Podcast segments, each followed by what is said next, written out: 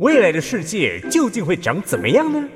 哎，AI 科技又将带给我们生活什么新面貌？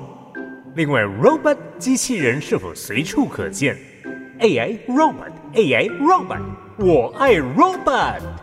让我们一起天马行空，展开跨时空之旅，发挥创意，预见未来。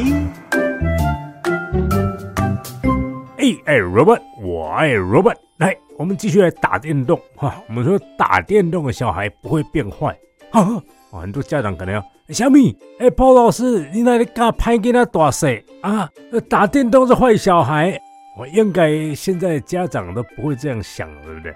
因为这是很久以前的观念了啊。现在这个游戏多得很，不是每个游戏都在那里打打杀杀了，或是毫无意义啊。很多游戏很难的，特别是益智游戏。这种益智游戏的包含什么？card games、board games，就是卡牌游戏啊，或者棋盘游戏、下棋。那还有一些什么策略的啊？就是所谓的谋略规划，或者说你如何治理好国家啊，或者是做好战场管理啊，甚至是经营一家店铺啊等等啊，这些很难，而且这真的是可以训练我们的思考啊，一些应用一些我们所学过的一些数学。那或者是心理学，哎，有时候是心战，彼此较劲啊，那种脑力激荡啊，往往是让人的彻夜难眠啊，睡觉的时候都在想啊，下一步该怎么走。有时候这围棋一下啊，下的不是这个我们这个几分钟结束，几小时甚至好几天哈。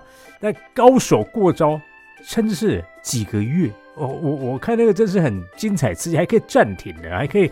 回去思考等等，然后下一着哦，就是你下一步棋该下什么，他也不怕你回去商量啊，搬救兵，然后再互相讨论啊。所以说这这些东西都是游戏啊，每一个人你可都可以叫 game 啊，也可以叫 sports。因为其实像我们刚才说这益智游戏，它都是 sports，sports 其实就是互相较劲，有比赛。那我们刚刚说的这些益智游戏全部符合这个，所以说其实他们也是运动。就运动不是真的身体一定要动，动脑也算了。那包含你在玩游戏的时候，如果包含动脑这一块，也可以叫做电竞 （e-sports）。好，所以说从此以后不要再说打电动了啊，这是电竞，我要去从事电竞这样的活动。好了，那当然除了动脑，也可以真的动身体啊。啊，就像我们上次说的，在这种呃 treadmill 上面装上这种游戏装置辅助的一些。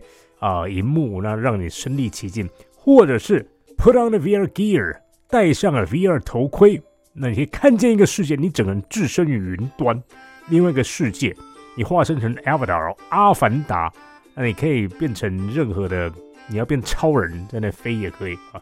不过你可能就会看到一个旷野，那或者是看到赛道，然后你边跑的时候，你旁边还会有人陪跑，哈，就其他的竞争者。真的像在比赛这个田径一样，那你就在那里，因为有这个竞争啊，才有动力嘛。要跑过旁边人，所以你要越跑越快啊。这时候你热血沸腾的，肾上腺素爆发的时候，你根本不会觉得累啊，你只想超越对手。所以在这种情况下，你不知不觉的跑了几百里啊。那你说旁边那些陪跑的人怎么来的呢？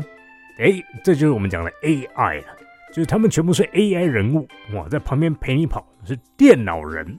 那可能有些人跑得快，有些跑得慢啊，也许随机的。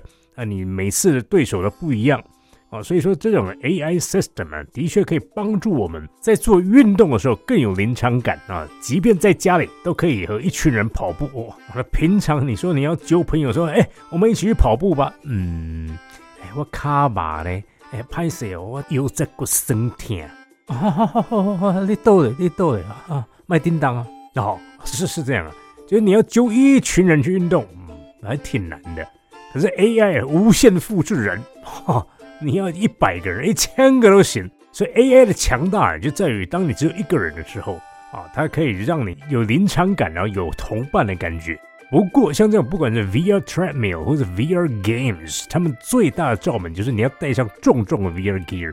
那你说有没有办法不带 VR gear 却能够体验像这种虚拟实境的感觉呢？也有啊。这就是我们下一篇要讲的 AR，还可以让我们抓包呢。OK，我们下回分解 AI robot，talk to you next time。